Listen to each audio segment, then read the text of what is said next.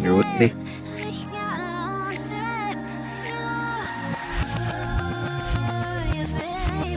Mostly with minor otli. Mostly minor otli. Absolutely, this is minor otli. Wrong, yes, so they is doing otli. Na semana passada, esse vídeo, o pessoal ficou tudo meio perdido, assim, né? Falou, o que está acontecendo? Está falando em línguas? Não, está falando de trás para frente, né?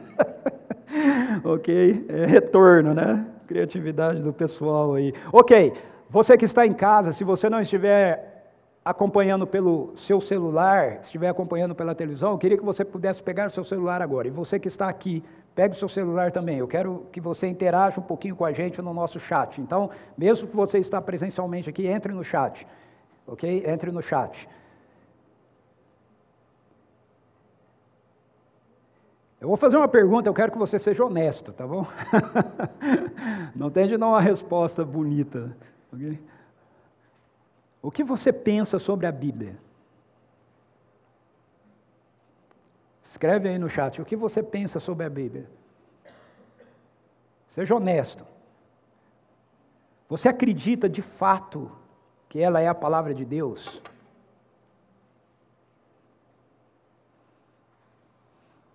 Vamos lá. Já, já começaram as respostas aqui, ó. Já tem uma aqui, penso que ela está certa. Bom. Se você falar, ah, eu não sei muito bem o que eu penso sobre a Bíblia, pode escrever, não faz mal. Garanto para você que você, ninguém vai te julgar, ok? Fique tranquilo. Vai respondendo aí. Enquanto você vai respondendo, eu vou te fazer uma outra pergunta. Essa você não precisa responder, ok? Se você acredita realmente que a Bíblia é a palavra de Deus, você a lê todos os dias? Não precisa responder essa, é só para você, ok? Não precisa escrever no chat. Você a lê todos os dias? Se não lê, por que que não lê? Quero apenas que você pense sobre isso. Você, de repente, diz: sim, eu, eu, creio que ela está certa, eu acredito que ela é a palavra de Deus, eu entendo que ela é um, um livro que é bom, sei lá. Tem várias respostas que o pessoal está colocando aqui no chat. Você é de casa aí para responder também. Se você acredita nela, então eu quero que você considere com você mesmo essas duas questões. Você lê as Escrituras, você lê a Bíblia todos os dias. E se você não lê, pare e pense um pouco, por que, que você não lê? Muitas pessoas, elas, conversando comigo, elas argumentam que elas não leem a Bíblia porque elas acham difícil entender. Eles leem a Bíblia e, e dizem, eu, não, eu, eu leio, mas eu não entendo nada. Mas eu, eu acredito que isso não é verdade, isso é uma mentira. É uma mentira que está sendo acolhido por nós. Uma mentira de Satanás que nós estamos acolhendo. Porque há um sofisma né, aqui. Um sofisma é uma, uma mentira que tem uma aparência de verdade. Há um sofisma aqui. O sofisma é a ideia de que para você ler a Bíblia você precisa entender primeiro. Eu já falei isso aqui um tempo atrás. O primeiro motivo pelo qual a gente lê a Bíblia é para a gente aprender a identificar a voz do Pai. Ok? Não é para a gente entender, é para a gente aprender a identificar a voz. Veja, nós apresentamos aqui o Pedro, isso não estava combinado com o Giovanni e com o André, ok? Mas vou usá-los aqui. Nós apresentamos aqui o Pedro, o Giovanni e o Pedro, o Giovanni e a Andréia são pais babãos. ok? Assim como todo papai. Eu sei porque eu converso com o Giovanni né, durante a semana, ele fala aqui o Pedro, aí me manda foto do Pedro, manda vídeo do Pedro, olha aqui, ele está assim, não sei o que tem. E ele fala para o Pedro, o Pedro não entende nada do que o Giovanni está falando com ele. Ele não entende. Se os nossos filhos bebês, nós falamos com eles, e eles não entendem o que a gente está falando, por que, que a gente fala? A gente devia deixar para falar com eles só na hora que eles começam a entender. Não é? Mas sabe por que a gente fala? A gente fala não é para eles entenderem, a gente fala para eles conhecerem o som da nossa voz. É relação, relacionamento. Então, quando você lê a Bíblia, primeiro, o primeiro objetivo é você aprender a ouvir a voz do Pai, a identificar, a conhecer o som da voz do Pai. Depois, é óbvio, à medida que a gente vai crescendo, nós vamos entendendo as palavras. É a mesma coisa com as Escrituras. Por isso eu digo que isso é um engano, é uma mentira a gente dizer que ah, eu não vou ler a Bíblia porque eu não consigo entender. Você está sendo enganado. Quando uma pessoa ela se torna parte de uma comunidade de fé, pelo menos isso acontece aqui, né, na nossa comunidade local, a gente faz uma pergunta para essa pessoa. A gente pergunta se ela crê que a Bíblia é a palavra de Deus. E se ela responde que sim, aí a gente pergunta, então, que sendo a Bíblia a palavra de Deus, ela é para você, então, a única regra de fé e prática para a sua vida? Essas são duas perguntas que nós fazemos para pessoas que se tornam parte de uma comunidade de seguidores de Jesus, pelo menos é uma pergunta que nós fazemos aqui, na nossa comunidade local, ou multilocal, de seguidores de Jesus. E eu nunca vi uma pessoa responder não, até porque a gente antes tem né, bate-papo, conversa, instrui, tem o um curso, seminário para novos membros, tal, então ela chega aqui com essa convicção. Então, novamente, sejamos honestos. Será que a Bíblia é de fato a nossa única regra de fé e prática? A gente diz sim, não é? Você crê que a Bíblia é para Deus? Sim. Você crê que ela é a única regra de fé e prática para a sua vida? Sim. A gente responde isso, sim. Mas eu queria que você parasse, você que está em casa, pare e pergunte para você mesmo: a Bíblia é de fato a sua única regra de fé e prática? Ou seja, aquilo que conduz as suas decisões diárias em relação ao seu trabalho, em relação à sua família, em relação aos seus filhos, em relação ao seu tempo, em relação ao seu lazer, em relação às coisas que você valoriza, são as Escrituras.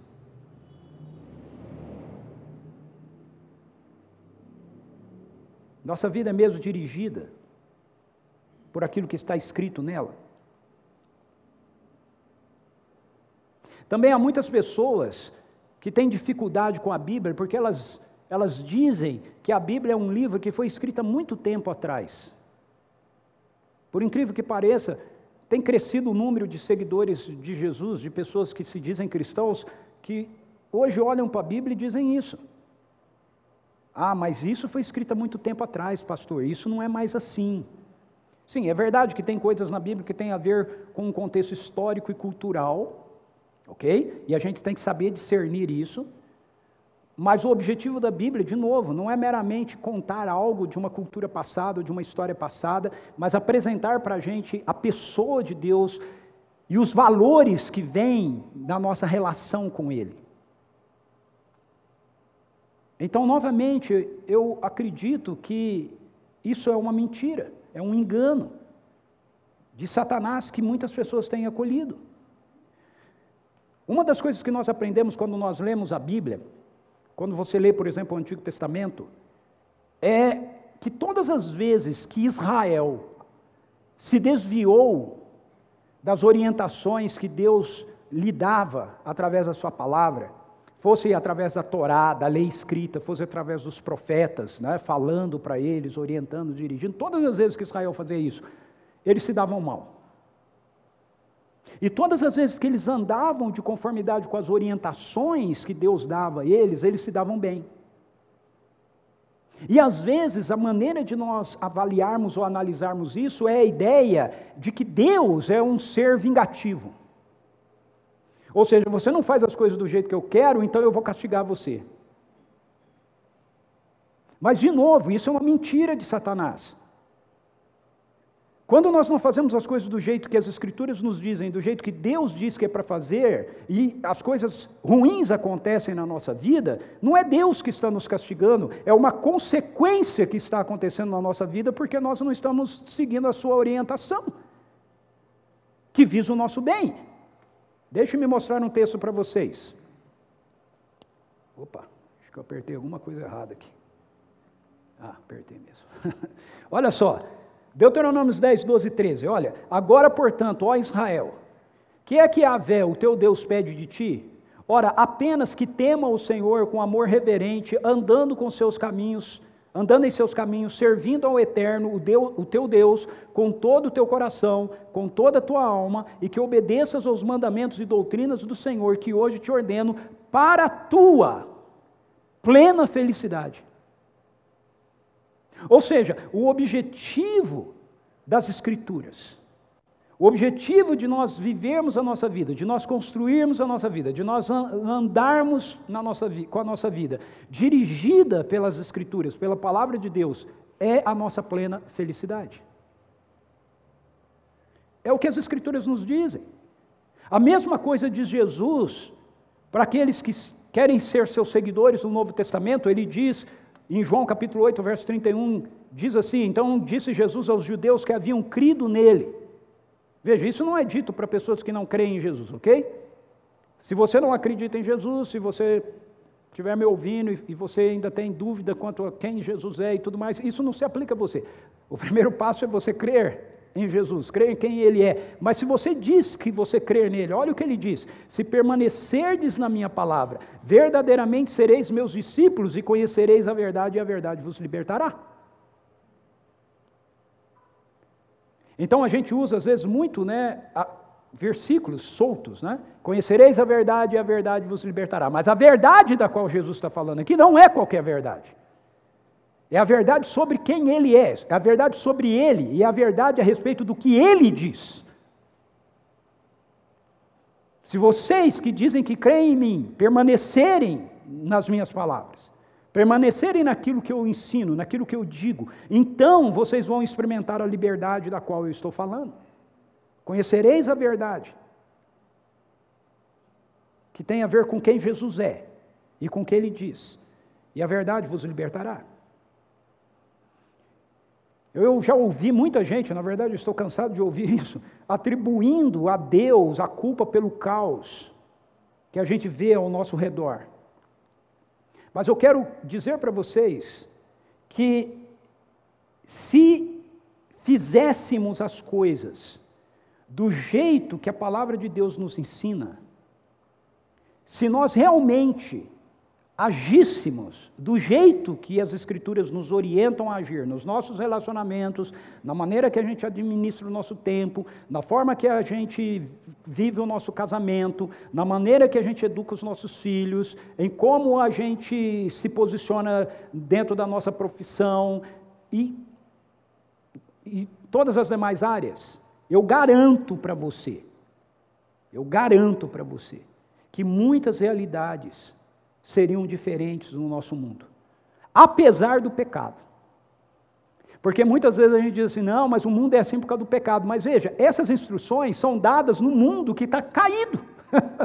okay? As orientações que, gente, que Israel recebe não é para ele viver num mundo que está perfeito. Não é para ele viver quando for para o céu. Não é para quando o céu chegar. Quando chegar, não precisa de mais nada disso. Tudo vai estar tá certo, per perfeito. Você não vai mais precisar de orientação. Tudo vai ser feito do jeito que Deus diz que é para ser feito. Essas coisas são ditas para que a gente aplique na nossa vida e a gente viva na nossa vida aqui, nesse mundo marcado pela rebelião, marcado pela queda.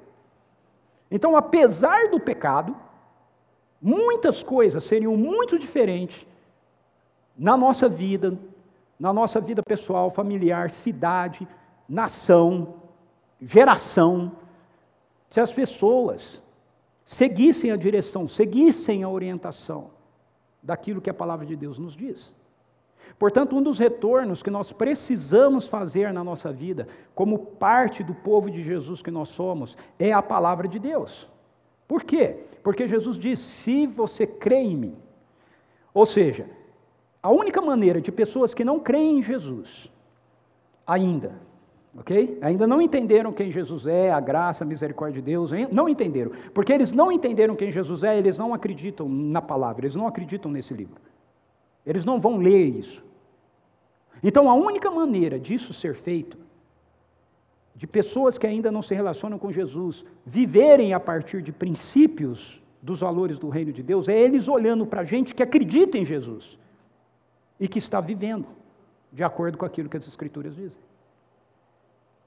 Então é de suma importância que nós, como povo de Deus, aqueles que fazem parte da comunidade dos discípulos de Jesus, retornem para as Escrituras. Porque à medida que nós vivemos por aquilo que as Escrituras nos mostram, aqueles que ainda não se relacionam com o Senhor, eles vão ver a nossa vida, e eles vão ver a diferença disso na nossa vida, e eles vão ser atraídos por isso. Entende? E eles vão parar e vão olhar, uau, eu também quero isso. Então veja, eu acredito que nesse processo, algumas dessas pessoas elas vão entregar a vida para Jesus, se render a Jesus e etc. Ok? Outras talvez não. O ponto aqui não é esse, não é se a pessoa vai se converter ou não vai se converter. O ponto é que as pessoas vão ver que o estilo de vida que Deus propõe é muito melhor do que aquele que elas estão vivendo. E elas vão dizer: opa, eu quero isso. Então eu quero convidar você a abrir a sua Bíblia comigo no Salmo 19. Agora, abra aí. Salmo 19. O Salmo 19 ele é dividido em duas partes. Uma primeira parte vai dos versos 1 a 6, eu não vou lê-lo agora. Ele fala a respeito da revelação que a natureza nos faz a respeito de um Deus que é criador. E a partir do verso 7 até o verso 14, ele descreve para a gente que esse Deus que é criador, ele é um Deus que também se relaciona conosco. Ele não apenas nos criou e nos deixou aqui, mas ele nos criou e ele se revelou a nós para ter uma interação conosco nesse mundo criado. Então, nos versos 7 a 14 diz assim: A lei do Senhor é perfeita e revigora todo o ser, o, o, ser, uh, o ser. As palavras que vêm do Senhor são dignas de confiança e transformam os mais humildes em sábios. Os preceitos do Senhor são justos e proporcionam alegria ao coração. Os mandamentos do Senhor são cristalinos, iluminam o entendimento. O temor do Senhor é, é puro e permanece eternamente. As ordenanças do Senhor são verdadeiras e todas igualmente justas. São mais desejáveis do que o ouro, mais do que muito ouro refinado, são mais doces do que o mel, do que as gotas de favo. Por suas ordenanças, teu servo é esclarecido e existe grande recompensa em as obedecer. Quem pode perceber os próprios erros? Purifica-me dos que ainda não me são claros. Da mesma forma, livra o teu servo do orgulho, para que ele nunca me domine, então experimentarei a integridade e serei inocente de grande transgressão. Que as palavras da minha boca, o meditar do meu coração sejam aceitáveis na presença do Senhor, minha rocha e meu vingador. Ou, em algumas traduções, meu redentor. Veja, esse salmo é atribuído a Davi. Davi escreve este salmo. Davi tem uma vida de relacionamento com Deus, aonde ele tem consciência da importância que as escrituras são para a sua vida. E através desse salmo, nós vamos encontrar aqui pelo menos dois motivos pelos quais a gente deve retornar à palavra de Deus, retornar às escrituras a dar atenção a ela, de fato, com reverência. A primeira razão é por causa da sua qualidade singular. Veja, Davi diz: a palavra do Senhor é perfeita e é confiável. No verso 7 ele diz isso: a lei do Senhor é perfeita, as palavras que vêm do Senhor são dignas de confiança. As Escrituras nos dizem que Deus não é homem para mentir, nem filho do homem para se arrepender.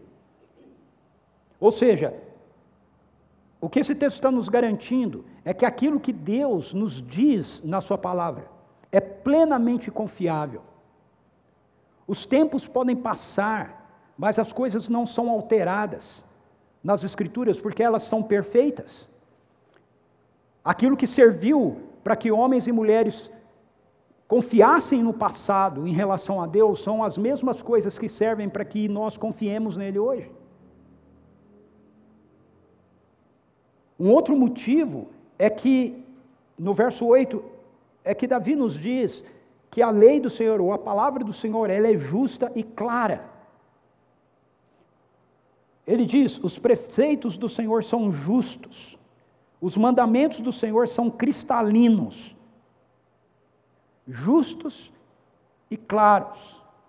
Ou seja, as Escrituras não nos ensinam nada com dois pesos e duas medidas, nada que é injusto. Às vezes nós podemos ter a sensação de ler alguma coisa nas Escrituras e achar que aquilo, puxa, mas isso é injusto. Mas se você compreender aquilo que está sendo dito dentro de uma realidade, dentro do seu contexto, dentro do todo das Escrituras, você vai ver que não é. A palavra do Senhor sempre é justa, sempre nos direciona à justiça, ela é sempre clara. Veja o que ele diz aí, ela é, a expressão que aparece na minha tradução é que ela é cristalina. Cristalina. Claro, sabe aquela expressão que a gente usa? Claro como um cristal. Hã? Ela é cristalina, não tem nada oculto, não tem segundas intenções. Quando nós lemos as Escrituras e a gente tem um sentimento de que há uma segunda intenção, isso é uma distorção de Satanás, ok? Ele fez isso na queda. Ele diz para a mulher: Foi isso que Deus diz? não coma todas as árvores do jardim. Quando a mulher diz, não, a gente pode comer tal, ele diz assim: se você comer, você não vai morrer. Você vai obter sabedoria, será, serão deuses para si mesmo. Ou seja, ele está questionando, ele está dizendo: olha, tem coisa oculta aí naquilo que Deus está dizendo, ele está querendo te enganar. Tem coisas aí por debaixo dos panos. As Escrituras são claras. Aquilo que nos é revelado nas Escrituras é claro. Tem algo que às vezes as pessoas falam que eu não concordo. As pessoas dizem assim, cristãos, ok? E se você pensa assim, eu quero te respeitar, mas quero dizer que eu não concordo com você.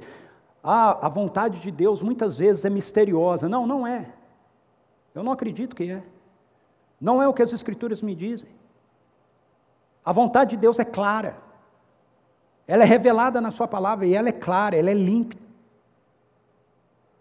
A questão é se nós temos a disposição de ouvir, se nós temos disposição de procurar, se nós temos disposição de entender. Há coisas ocultas que são só de Deus. Okay? As coisas ocultas, diz Moisés, Deuteronômio 29, 29. As coisas ocultas pertencem ao Senhor nosso Deus. As reveladas aos filhos dos homens que Ele a deu e a sua, a sua descendência. O problema é que aquilo que Deus nos revela, às vezes nós não queremos considerar, não queremos levar a sério, não queremos, de fato, nos posicionarmos diante daquilo. E o que Deus não nos revela, a gente fica querendo saber como é que é. Não é? Já viram isso? Ah, mas como é que é no céu? Como é que é assim? Bom, se Deus não te revelou, não, te, não importa. É porque isso não, não faz diferença nenhuma para você. Aquilo que faz diferença para nós foi revelado, e foi revelado com clareza para nos conduzir a uma vida de justiça. Mas ele ainda diz para nós que esse retorno precisa ser feito por causa dessa qualidade singular das Escrituras, porque ela é pura e verdadeira.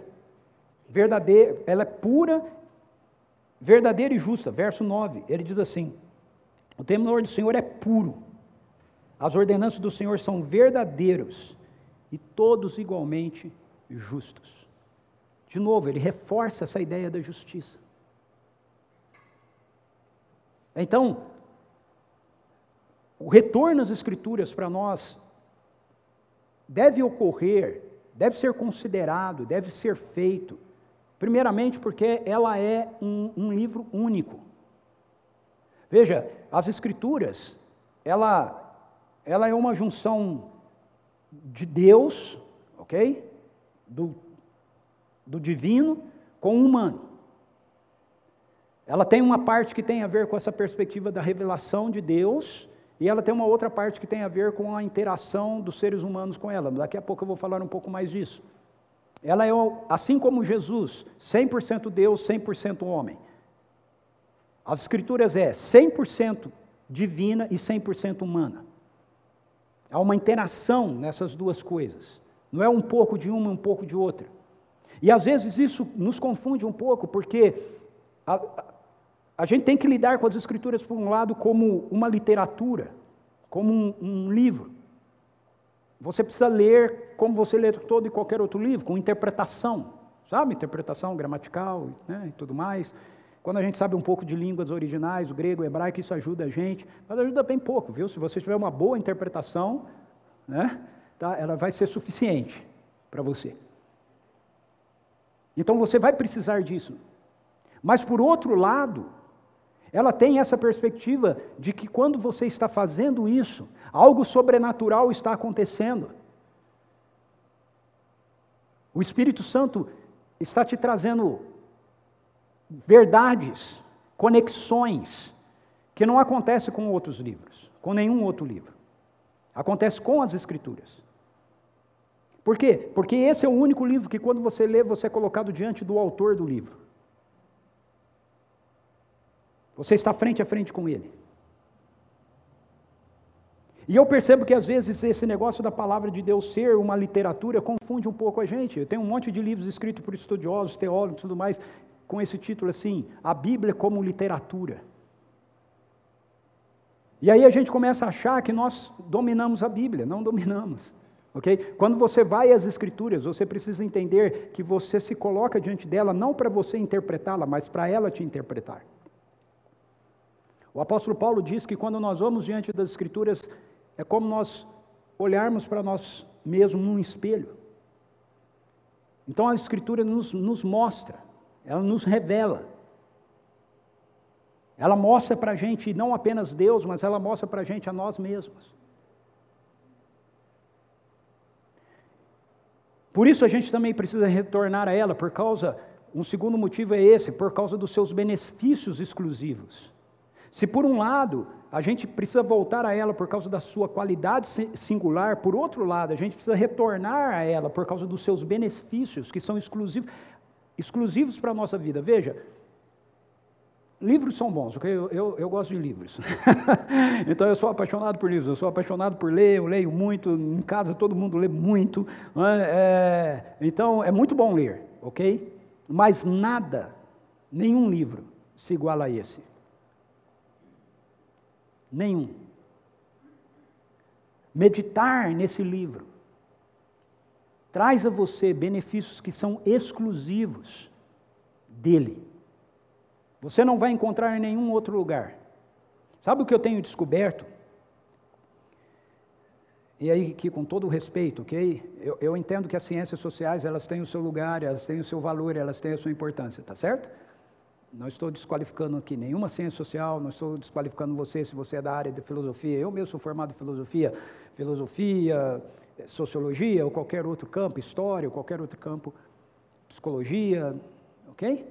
Mas o que eu percebo, à medida que eu estudo essas outras coisas, é que aquilo que é valioso, aquilo que é valoroso nessas ciências, na verdade, na verdade, estão todos aqui. Vem tudo daqui. Já vem daqui. As pessoas mudam os nomes. É? Então a psicologia diz assim: você precisa desenvolver empatia na sua vida para com o outro. Mas as escrituras dizem assim: você deve ter compaixão do seu próximo. O que é, que é compaixão? Não é o mesmo que empatia? Eu diria para você que é mais do que empatia, sabe por quê? Porque empatia muitas vezes faz com que você veja o outro na sua, no seu problema, na sua dor, e você se compadeça dele no sentido de dizer: não, eu entendo por que, que a pessoa sofre assim, mas você não faz nada para mudar aquilo. Mas compaixão não. A compaixão bíblica sempre nos leva a fazer algo pelo outro, a agir em favor do outro. Então, todos os princípios que são verdadeiros nas ciências sociais, se você escavar um pouco, você vai chegar aqui. Você chega aqui. Nas Escrituras. Portanto, ela é, ela é exclusiva, ela tem benefícios exclusivos. Eu vou voltar um pouquinho no texto. Veja só, Davi diz para a gente que a palavra do Senhor traz vigor e sabedoria para a nossa vida. Volta no verso 7. Ele diz: a lei do Senhor é perfeita e revigora todo o ser. Então, à medida que você lê as Escrituras, o seu ser que está desgastado, cansado pelo medo, pela, pela, pelo desânimo, pela falta de expectativa, sei lá, N coisas drenam né, nosso vigor emocional. As Escrituras estão dizendo aqui que quando você lê a lei perfeita do Senhor, ela vai revigorar o seu ser. A palavra aqui no original é alma, ele vai revigorar a sua alma, ou seja, as suas emoções, elas são renovadas à medida que você lê as Escrituras. Isso é um benefício que vem das Escrituras. À medida que você dá atenção a elas, você vai sentir o seu ser, a sua alma, as suas emoções sendo revigoradas, sendo cheias de energia de novo. Mas não dá apenas vigor, dá também sabedoria. Ele continua dizendo assim: as palavras que vêm do Senhor são dignas de confiança e transforma, uh, desculpa, é, perfeita e revigora todo ser. As palavras que vêm do Senhor, isso mesmo, são dignas de confiança e transforma os mais humildes em sábios. Transforma os mais humildes em sábios. Então, à medida que você lê as Escrituras, ela traz para você sabedoria. Veja, as Escrituras não trazem para nós apenas conhecimento, as Escrituras trazem para nós sabedoria. Qual é a diferença entre conhecimento e sabedoria? A diferença é a aplicação. Sabedoria é conhecimento na prática. Ok? Vou usar aqui um exemplo da, da, das, das atividades, das profissões. Você pode ter uma pessoa, por exemplo, que faça um curso de mecânica. Ok? Faz um curso de mecânica. Só que ele nunca pega um carro, ele nunca faz nada. Aí você tem uma outra pessoa que nunca fez um curso de mecânico, mas ele cresceu, o pai era mecânico. E ele cresceu aprendendo com o pai. Quem que você acha que sabe mais? Quem fez o curso? Ou quem aprendeu na prática? É quem aprendeu na prática. Tem pessoas que às vezes usam o seguinte argumento: quando você está doente, você vai querer um médico, alguém que estudou, que sabe não é? o que faz. Eu não sei você, mas eu acho esse argumento mais ou menos. Entendeu? Mais ou menos. O cara ele pode fazer um tantão de anos lá de estudo e etc. E ele não ter prática nenhuma naquilo que ele estudou. Sim, eu quero estar na. Se eu precisar de um médico, eu quero ir para a mão de um médico, de um cirurgião, ok? De alguém que sabe, lógico, eu não vou procurar uma pessoa que não, não, sabe o que vai fazer, não teve estudo, mas eu não quero apenas uma pessoa que teve estudo, eu quero uma pessoa que teve um estudo e que tenha prática. Ou seja, ele tem um conhecimento aplicável, ele aplicou aquilo que ele, que ele estudou, ele sabe. Uma das seguranças que eu tive, por exemplo, agora em julho, quando eu fui fazer a minha cirurgia, foi que o, o cara que me operou, ele tinha mais de 30 cirurgias mais, desculpa, mais de 300 cirurgias naquela modalidade.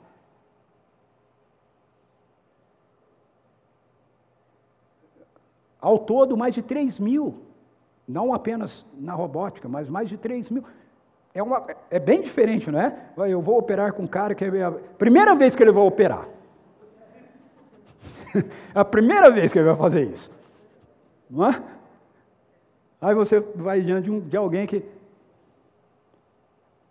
isso é, isso é sabedoria. As Escrituras estão dizendo para nós que aquilo que ela traz para nós, aquilo que ela, ela nos ensina, não é uma teoria, é para ser aplicado, é para ser praticado. Então, isso é um benefício exclusivo das Escrituras. Se você lê e você fizer aquilo que ela está dizendo, você vai ser beneficiado. No verso 8, ele fala para a gente que outros é, benefícios exclusivos que vêm da, da, da meditação nas Escrituras é a alegria e o discernimento que você recebe. Ele diz: os preceitos do Senhor são justos, eu gosto muito desse texto. Os preceitos do Senhor são justos e proporcionam alegria ao coração. Você viu? O primeiro, ele traz revigora a alma, vigor para as emoções, mas ele também traz alegria para o coração. Um monte de gente vivendo em, em, em angústia, um monte de gente vivendo em, depressiva, um monte de gente vive... Veja, eu não estou dizendo que não haja lugar, ok? Eu sei que tem situações de depressão que a gente precisa de recorrer a tratamentos clínicos e tudo mais, e devemos fazer isso, ok?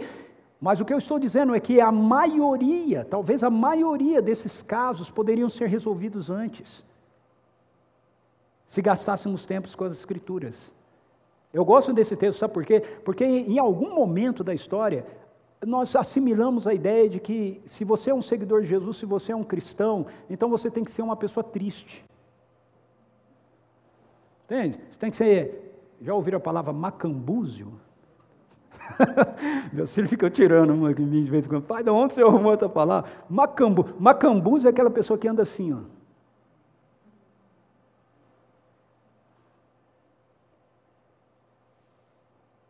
As Escrituras nos dizem que se a gente gastar tempo diante dela, o nosso coração é cheio de alegria.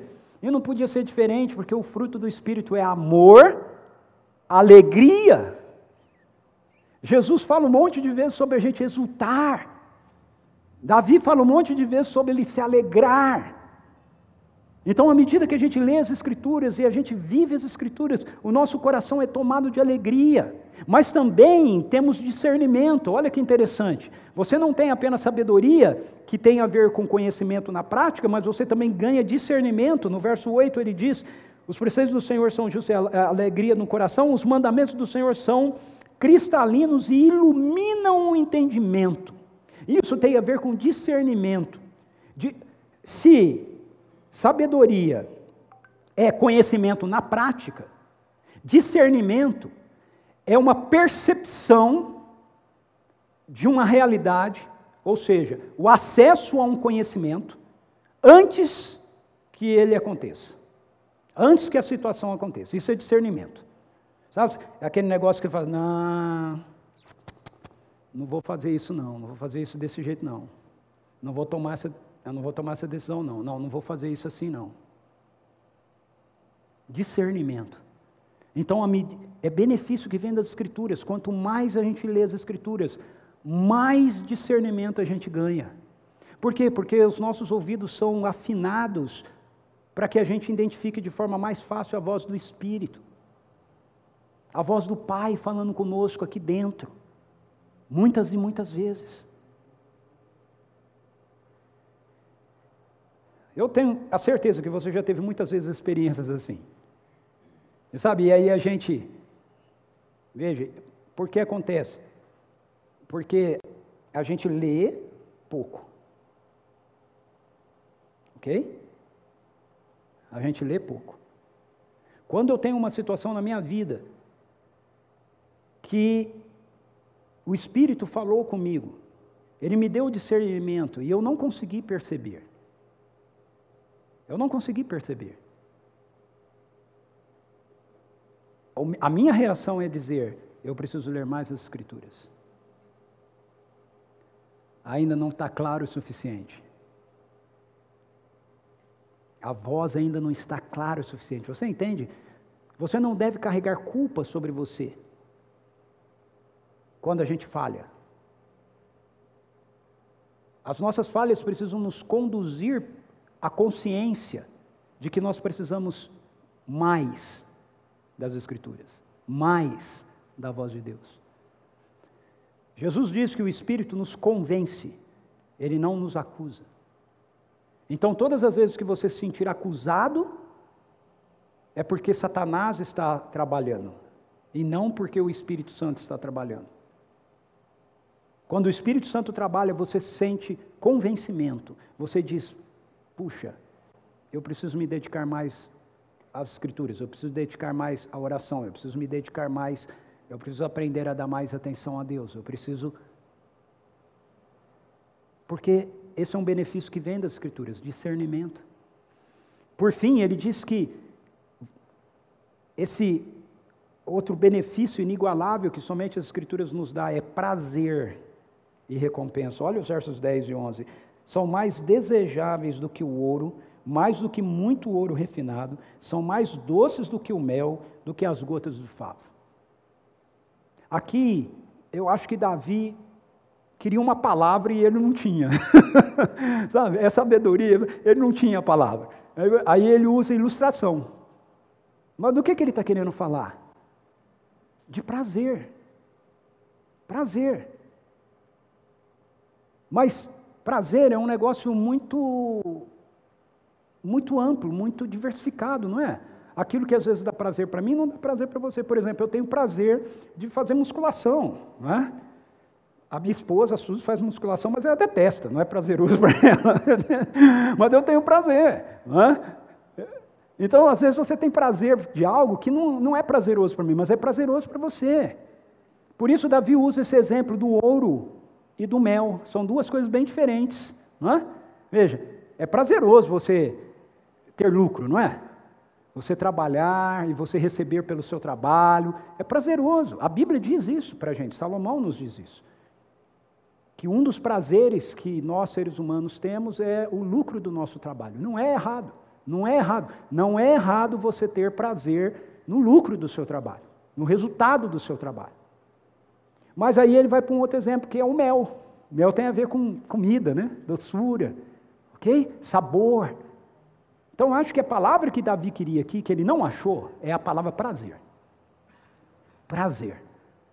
As escrituras trazem um prazer para a gente que nenhuma outra coisa pode nos dar. Então ele faz essas comparações, mas ela também traz recompensa, verso 11: Por suas ordenanças teu servo é esclarecido e existe grande recompensa em obedecê-las. Está vendo? Esse é um benefício que vem das Escrituras. Se você fizer as coisas do jeito que as Escrituras dizem para você fazer, do jeito que Deus diz para você fazer, você será recompensado. É algo que vai vir, é natural. Não é porque Deus está dizendo assim, ah, agora sim, você está fazendo do jeito que eu quero, então agora eu vou te abençoar. Não, é uma consequência natural. Se você, por exemplo, desenvolver o seu relacionamento conjugal dentro das estruturas daquilo que as Escrituras dizem sobre o, o marido e a esposa, você vai ter recompensa disso no seu casamento. Se você educar os seus filhos de acordo com aquilo que as Escrituras dizem, você vai ter recompensa nisso, na vida dos seus filhos, você vai ter. Jesus diz que se nós construirmos a nossa vida baseada nas suas orientações, nós seremos muito bem sucedidos no nosso viver. Olha o que ele diz, fechando o Sermão do Monte, ele diz assim: Assim todo aquele que ouve essas minhas palavras e as pratica, será comparado a um homem prudente, que construiu a sua casa sobre a rocha, e caiu a chuva, vieram as enchentes, sopraram os ventos e bateram com violência contra aquela casa, mas ela caiu, pois tinha seus alicerces sobre a rocha. Ah, não caiu, desculpa, ela não caiu, pois tinha os seus alicerces sobre as rochas. É que já, minha mente está acelerada, eu já estava pensando no, no outro texto. E ele diz que aquele que ouve as suas palavras e não as pratica é como uma pessoa imprudente, que construiu a sua casa sobre a areia e vieram os ventos, bateram, caiu a chuva, sopraram os ventos, bateram contra aquela casa e ela caiu. Então veja só, qual é a diferença entre uma pessoa que gasta tempo, dedica tempo às escrituras, levando a sério, à prática, aquilo que ela está considerando e lendo nas Escrituras, uma pessoa que não faz isso. É que quem faz não tem vento, não tem tempestade, não tem chuva que cai contra ela? Não, veja, as coisas que vêm contra são iguais. Jesus fala: caiu a chuva, sofrou, soprou o vento, bateu contra aquela casa. Nos dois textos ele diz isso. A diferença é que se você se dedica às Escrituras e a pratica, essas coisas não afetam a sua vida, porque a casa aqui não é a sua casa material, física, é a sua vida. Então, a promessa de Jesus é que você, não é que você não vai ter problema, não é que você não vai ter dificuldades, não é que não, não virão tempestades contra você, não é que pessoas não vão te trair ou qualquer outra coisa do tipo, é que quando essas coisas acontecerem com você, elas não vão te abalar. Você vai continuar de pé, enquanto aqueles que não dedicam tempo às Escrituras afundam.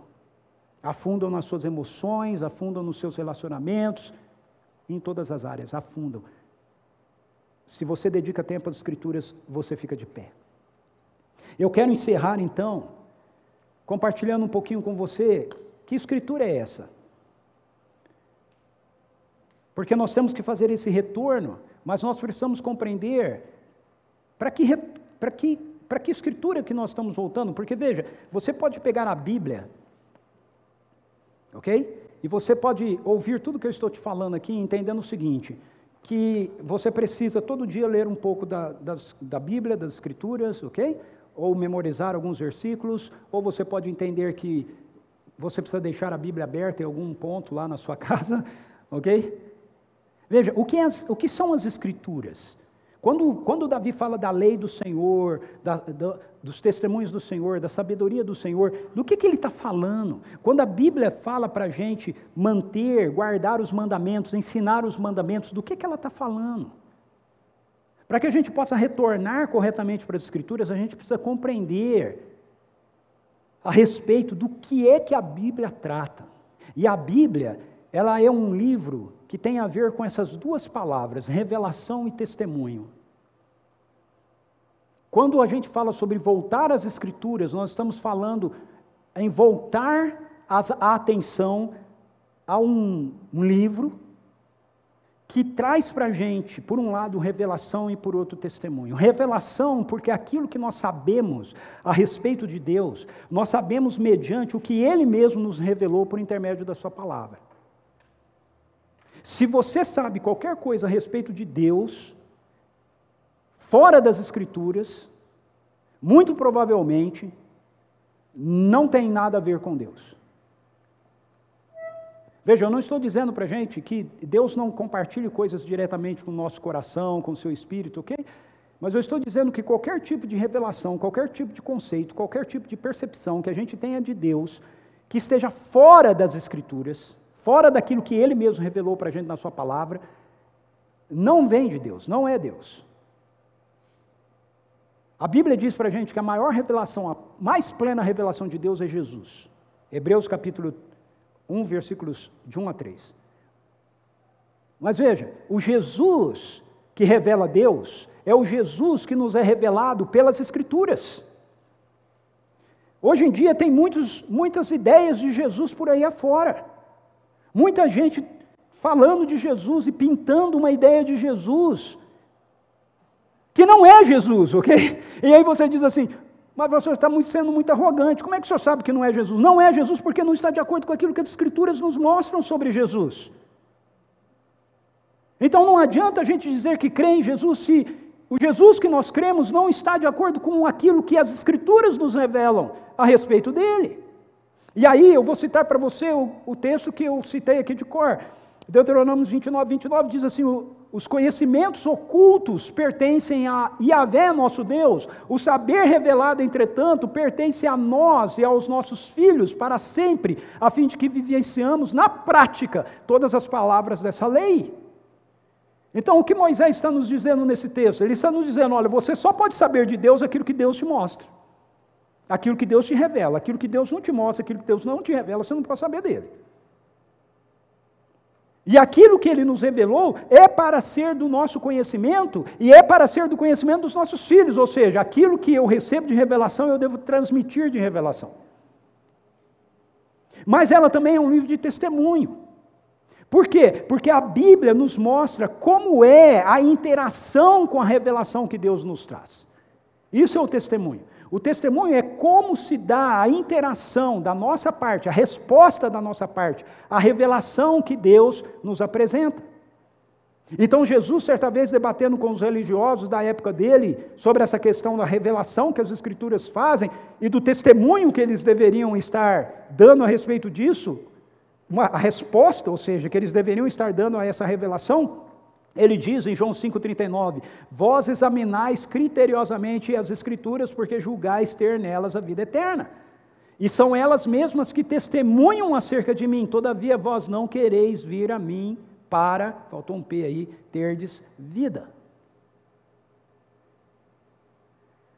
Veja, isso é testemunho.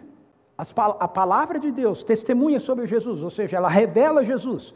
E como nós interagimos com essa revelação? Qual é o testemunho que nós damos a respeito dela? É que nós precisamos vir a Jesus para que a gente possa ter vida. Em outras palavras, na revelação recebemos a percepção trazida pelo Espírito Santo do que é essencial e suficiente sobre Deus, para que possamos crer nele e nos relacionarmos com ele, sendo a essência disso a pessoa de Jesus, como eu já falei, Hebreus capítulo 1, versículos 1 a 3. Você não sabe tudo sobre Deus. As Escrituras não nos dizem tudo sobre Deus, mas elas nos dizem o que é suficiente para que a gente possa conhecer a Deus e nos relacionarmos com Ele. Pronto. Querer conhecer mais de Deus do que aquilo que as Escrituras nos dão é arrogância. Eu preciso querer conhecer cada vez mais a Deus, a partir daquilo que as Escrituras me dão, a partir daquilo que ela me revela. Aquilo que ela não me deu, que ela não me revela, é arrogância. Os apóstolos tiveram que lidar com isso no primeiro século, com um movimento chamado gnosticismo, que era um, um, pessoal que começou a falar que tinha uma revelação secreta de Deus que só eles sabiam, que não tinha sido revelado, não tinha sido dado Deus, era só por aqueles que tinham acesso a um conhecimento superior. Então, cuidado com isso. Sim, a gente pode conhecer cada vez mais de Deus, porque aquilo que as Escrituras nos revelam sobre Ele é, é, muita coisa. E cada vez que você for nisso, você vai se aprofundar mais. Mas querer conhecer além de Deus, além daquilo que as Escrituras nos mostram, é arrogância da nossa parte. No testemunho, nós vemos como esse relacionamento pode ser construído e o que nós deveríamos buscar, esperar, desejar. Ou seja, a revelação te é dada não para que você se orgulhe do seu conhecimento da Bíblia. A revelação te é dada para que você possa ir a Jesus, ir à pessoa que te transforma. De uma maneira que você então começa a pensar como ele, falar como ele e fazer as coisas do jeito dele. Eu quero concluir com esse texto do apóstolo Paulo, quando ele diz: Quanto a você, permanece naquilo que aprendeu e em que acredita firmemente. Preste atenção nisso, porque hoje em dia muita gente está falando que a gente precisa mudar esse livro, ok? Muita gente tem pregado e ensinado hoje em dia que a gente precisa dar uma repaginada, a gente precisa reler alguns textos, a gente precisa reinterpretar alguns textos. As Escrituras nos dizem: quanto a você, permanece naquilo que aprendeu, naquilo que aprendeu e em que acredita firmemente. Quando a gente começa a querer mudar coisas nas Escrituras é porque a gente não acredita firmemente naquilo que a gente aprendeu. Sabendo de quem você aprendeu.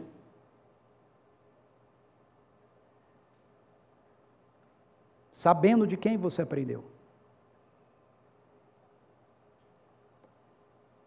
Aqui entra a perspectiva da tradição, ok? Daquilo que a gente recebe. É mais seguro nós estarmos alicerçados na herança, ok? Do que a gente tentar edificar a partir daquilo que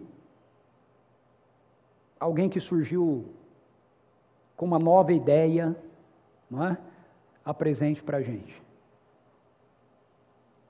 Por isso a gente precisa sempre estar centrado nas Escrituras. De quem você aprendeu e que desde a infância você conhece as sagradas letras, um privilégio. Nem todos nós temos, tivemos esse privilégio de desde pequeno, mas se você teve, agarre-se a esse privilégio, que podem torná-lo sábio, olha aí, sábio, sabedoria, conhecimento na prática para a salvação pela fé em Cristo Jesus. Esse é o objetivo das Escrituras. E aí ele termina dizendo: toda a Escritura é inspirada por Deus e útil para o ensino, para a repreensão, para a correção, para a educação na justiça, a fim de que o servo de Deus e a serva de Deus seja perfeito e perfeitamente habilitado para toda boa obra. Então, meus queridos e queridas, você que me acompanhou aí de casa, vocês que estão aqui, a Bíblia não é um livro sobre algo do passado. Ela tem como objetivo nos conduzir a uma pessoa, a pessoa do próprio Deus, para que aquilo que ela nos revela sobre Ele e o testemunho que nós temos de como é que nós lidamos com essa revelação através da vida de homens e mulheres escritas nesse livro que interagiram com Ele, venham como fundamento prático para a nossa própria vida diária. Portanto, quando você lê as Escrituras, não é para você ler e dizer, ah, foi assim com Pedro, é para você ler e dizer assim, ah, é assim que pode ser comigo. Não há como estar diante das Escrituras sem que sejamos levados então a termos uma postura diante de Deus. E a postura é ou obediência ou desobediência. Ela requer de nós uma decisão. Obediência ou desobediência. Deuteronômios 30, 15 diz: Eis que hoje estou colocando diante de ti a vida e a felicidade perenes, ou a morte e a destruição e infelicidade. Estou colocando diante de ti. Ah, foi dito para eles? Não, continua diante de ti continua diante de ti. Aqui está. A maneira de você responder a isso vai te trazer vida ou morte, vai te trazer felicidade ou infelicidade. É por isso que o Salmo 19 termina com uma decisão tomada por Davi. Ele diz que as palavras da minha boca e o meditar do meu coração, no que? Nas escrituras que ele acabou de descrever até aqui, sejam aceitáveis na tua presença, Senhor, minha rocha e meu redentor. Essa foi a decisão de Davi. Qual será a nossa? Feche os teus olhos, curva a sua cabeça.